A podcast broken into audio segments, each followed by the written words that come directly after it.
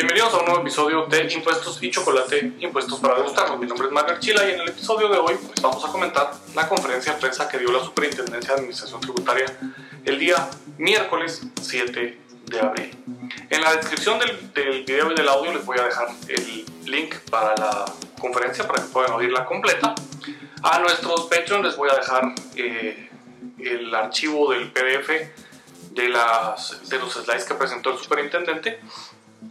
Así que vamos a comentar principalmente lo que habló sobre las acciones penales y los criterios para determinar, según la Administración Tributaria, que se está cometiendo evasión tributaria por utilización de compañías en los dos regímenes del impuesto sobre la renta que existen.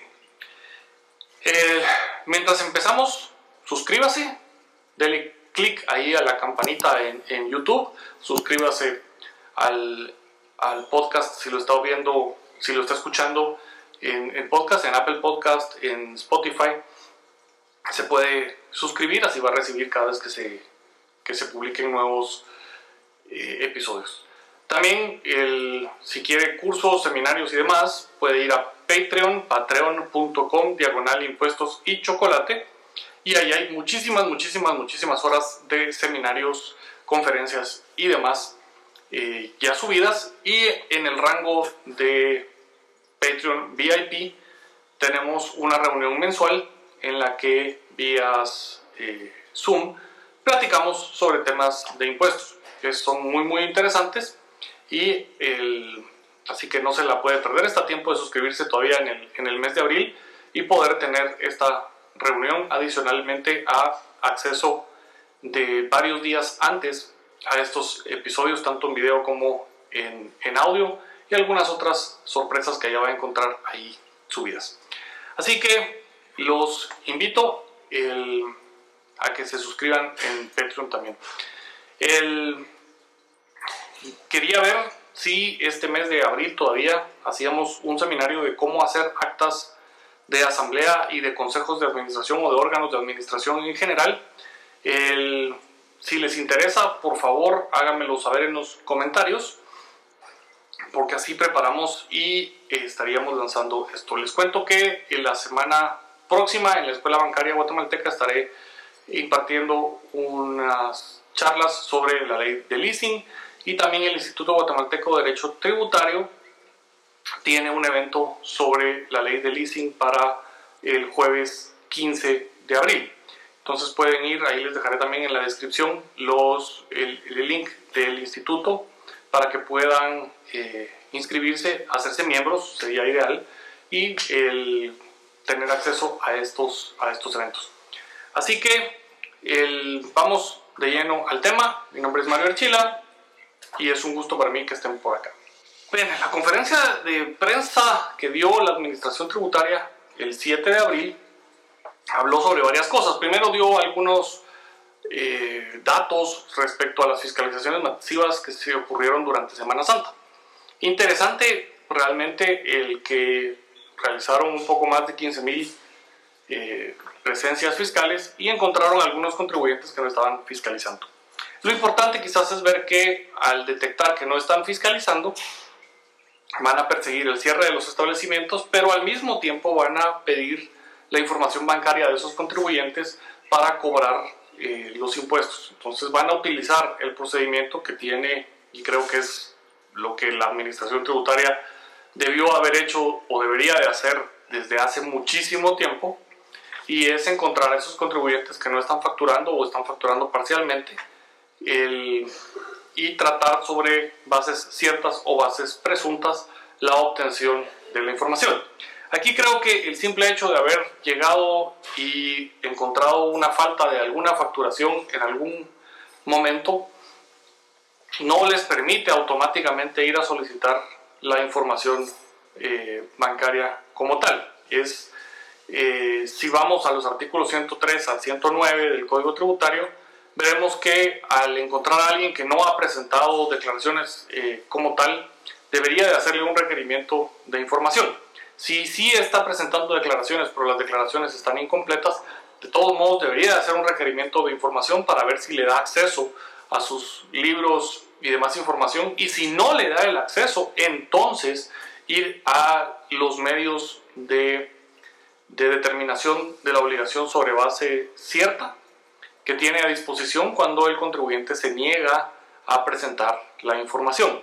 El simple hecho de eh, llegar y pedirla, eh, pues puede obtener la información, pero no está dentro del procedimiento tributario eh, iniciado para efectos de verificación de las obligaciones tributarias como tal. Entonces, para poder desembocar toda, porque la determinación que hará la administración tributaria de los que no hayan facturado deberá desembocar en una audiencia por 30 días conforme los artículos ya citados, eh, y el procedimiento del 146 del Código Tributario. Eh, a ver cómo se, se, desarrolla este, este tema finalmente. Luego, los pequeños contribuyentes, no voy a pasar mucho, mucho ahí, es lo más importante y, y el stake de este, de este episodio, de este video, de este audio, según como lo esté consumiendo, es que habló de estructuras para evasión y elusión. Empezó diciendo que hay compañías que, eh, o grupos empresariales que organizan sus negocios colocando empresas al 7% para reducirse el impuesto eh, en la compañía del 25%. El, tristemente para la administración tributaria, los dos regímenes están eh, y existen en Guatemala. Yo creo que una de las, de las cosas que nuestra ley del impuesto a la renta debe arreglar es esa diversidad de formas de pago del impuesto de la renta deberíamos de irnos a una forma única de pago del impuesto sobre la renta, quizás con la distinción entre personas individuales y personas eh, sociales o, corporaciones, personas jurídicas. El, pero esta existencia de dos regímenes para el pago del impuesto sobre la renta está, está basada en ley. Y entonces cada una de las líneas de negocios, digamos esto, eh, puede tener márgenes distintos y vale la pena entonces moverse a uno u otro régimen. Pero él dice que entonces se usa el 7% para bajarse la, la, utilidad en la del 25% y con eso dejar de pagar impuestos. Y adicionalmente que se tienen eh, aprovechamientos ilícitos en las compañías del 7% eh, para reclamo y apropiación del IVA.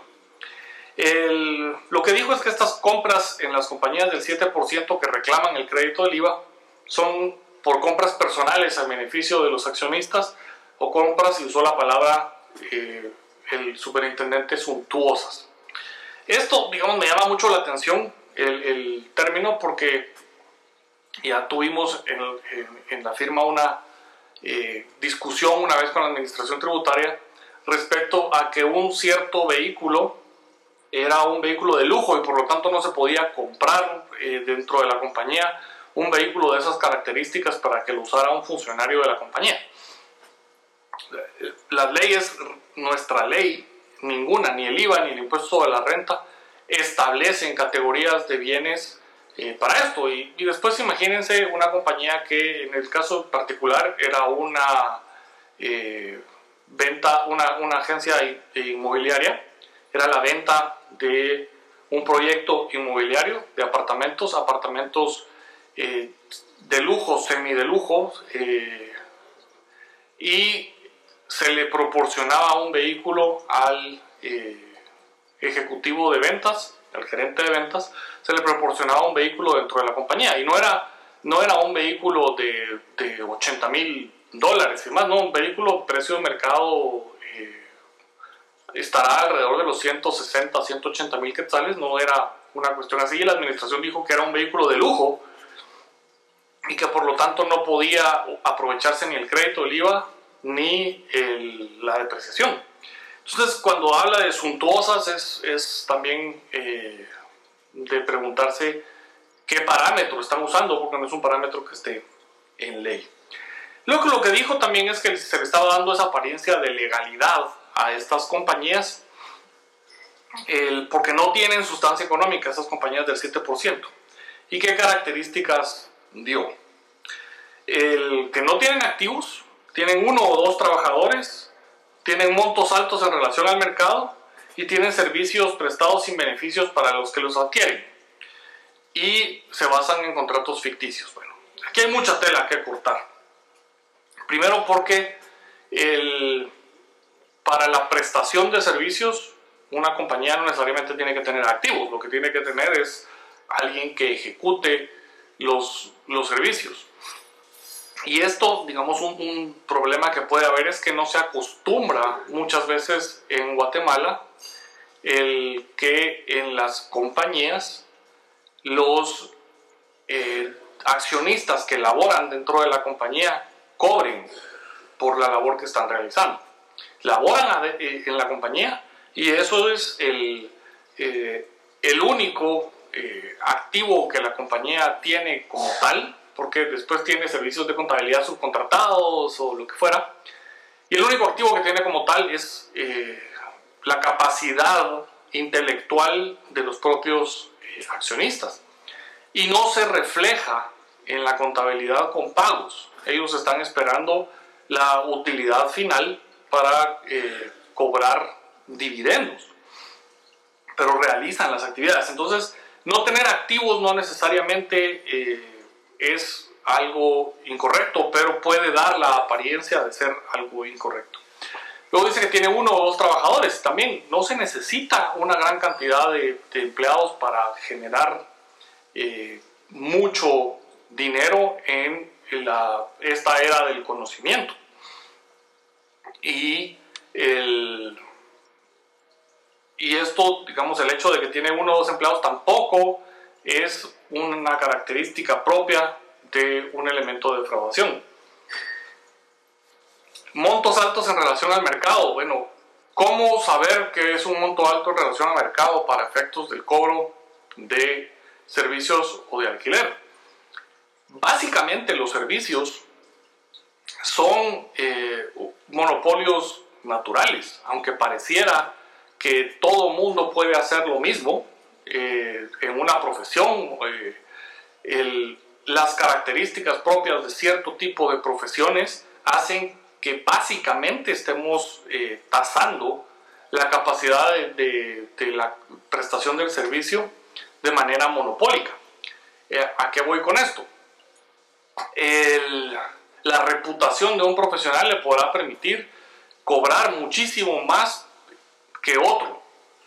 Y en un caso de una, de una compañía, la existencia de un proceso, de un mecanismo o de una información que no tiene, a la que no tienen acceso eh, fácilmente las demás compañías, automáticamente le da una posibilidad de aumento de precio. y esto dentro de la misma dentro de la misma estructura corporativa es posible. Entonces, eh, montos en relación al mercado es, es, es difícil eh, saber cómo, cómo se está pasando. En el, en el caso de, de alquileres, eh, que lo vamos a, ver, porque lo mencionó más, más a detalle, se pone un poco más, digamos, álgido el asunto desde la perspectiva de SAT.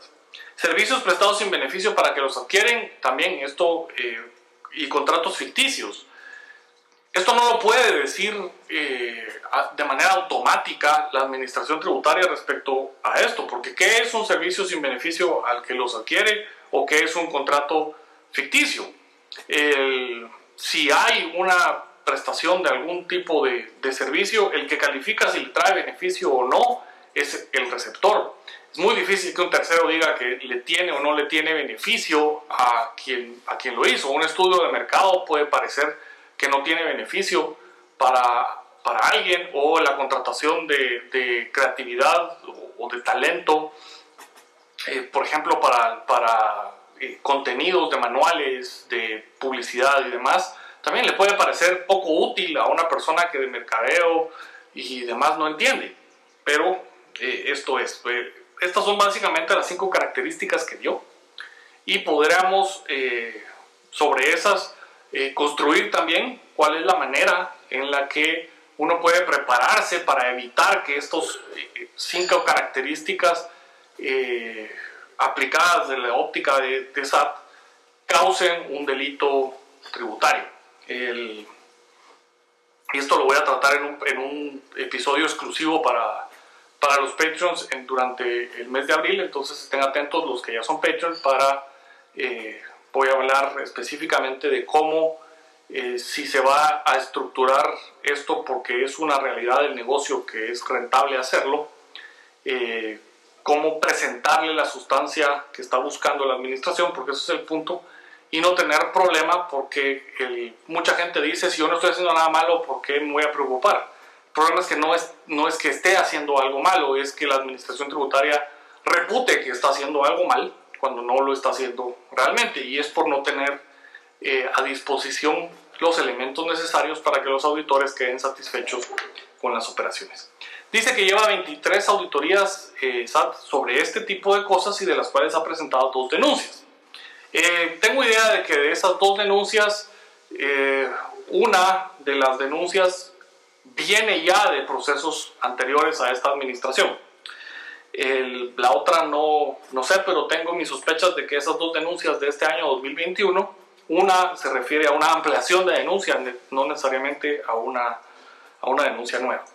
En cuanto a los alquileres, lo que dice es que, eh, digamos, muchos de esos alquileres varían respecto a la utilidad y que eso demuestra fehacientemente, casi que lo dijo así, que se está usando únicamente para eh, bajarle la utilidad a la entidad del 25%. Bueno, tristemente, esto, esto denota o mala fe o desconocimiento completo de la forma en la que se hacen negocios. Muchísimos del modelo de negocio de, la, de centros comerciales, de cadenas de, de restaurantes y, y demás, muchos de esos negocios implican que el contrato de arrendamiento esté amarrado al monto de ventas y tienen una renta fija y tienen una renta variable mensual respecto a eh, los resultados del negocio. Y esto es así en muchos, muchos lados. No solo es así en Guatemala, porque tenemos el régimen del 7% eh, como el opcional simplificado, no. Esto es así por estructuras de negocios. Se, se hacen arrendamientos de 30, 40 años, 10 años, arrendamientos así muy largo plazo, en el que una parte de la renta es variable y es variable respecto a las ventas, respecto a la utilidad bruta del negocio que está puesto en el local o en el terreno. Y el, entonces no es extraño encontrar ese tipo de asuntos y ese sería un parámetro de mercado para venir y decidir si yo tengo un bien inmueble que es importante para el negocio, eh, mi propio negocio, digamos pensando como, como el, grupo empresarial, eh, colocar eh, y modelar el contrato de arrendamiento respecto a esos tipos de contratos con rentas variables. ¿Por qué? Porque eso es el mercado. Yo tendría que reflejar dentro de los costos de mi operación como tal un eh, costo de arrendamiento de mercado. Eh, y esto pues el, es, es, fácil de, de, pensar que si lo que quiero es colocar una renta eh, justificable a razón de mercado, lo haga emulando un modelo de negocios en el cual hay una renta, una renta variable. Debemos entender que al final de cuentas los dos, eh, los dos, las dos compañías están tributando. Para tributar el 7% mensual sobre ventas, quiere decir, o debería de, querer decir, que mi margen es superior al 28%. mientras que para tributar al 25 tengo que tener un margen realmente inferior al 20 eh, porque entre el 20 y el 28 el régimen opcional simplificado puede ser más rentable tributariamente hablando que tributar al 25. Entonces, si tengo líneas de negocios en las cuales mi margen es por encima del, del 28%, hago una decisión de ese negocio y la coloco en una nueva sociedad y tributo al, al 7%. Eh, y esto no, no es más que una razón de, negocio para, para, hacerlo. Y luego, dentro de la presentación van a ver que dice que se invita a los que tuvieron estos esquemas, o sea, primero les tira el miedo y luego los invita a que rectifiquen las declaraciones, eh, la declaración anual del 2020 para evitar procesos penales. Y yo le pregunto a la administración tributaria que no han leído el artículo 70 y 90 como para venir a, pedirle a los contribuyentes que para evitarse procesos penales paguen el impuesto supuestamente omitido. Eh, porque ahí claramente dice que el pago de los impuestos eh, no exime la responsabilidad penal. Y si lo que está diciendo el superintendente es que estos esquemas son defraudatorios y son esquemas de evasión, entonces eh, la rectificación no necesariamente, es más, la rectificación no eliminará la culpa eh, o, la responsabilidad penal que pudiera existir de ese esquema defraudatorio, porque los movimientos y los flujos de efectivo de todos modos van a existir. Entonces, eh, me, parece, me parece que venir a asustar diciendo que se está haciendo estos esquemas y que esos esquemas son defraudatorios y que por lo tanto hay que rectificar para evitar problemas penales, creo que está eh, fuera del marco eh, de legalidad como tal y creo también que está fuera de lo que el 21A eh, marca como derechos del contribuyente y es hacer tratado de buena fe. se me acaba el tiempo en este, en este video, entonces estos son, digamos, algunos de los aspectos importantes. De nuevo, para los Patreons, esperen la segunda parte eh, exclusivamente para Patreons, en donde hablaremos de, esos cinco puntos y eh, las, formas en las que se puede evitar que los ojos de los auditores determinen que esto es eh, defraudación. Mi nombre es Mario Richila, esto fue Impuestos de Chocolate, Impuestos para degustarnos. Los espero la próxima semana.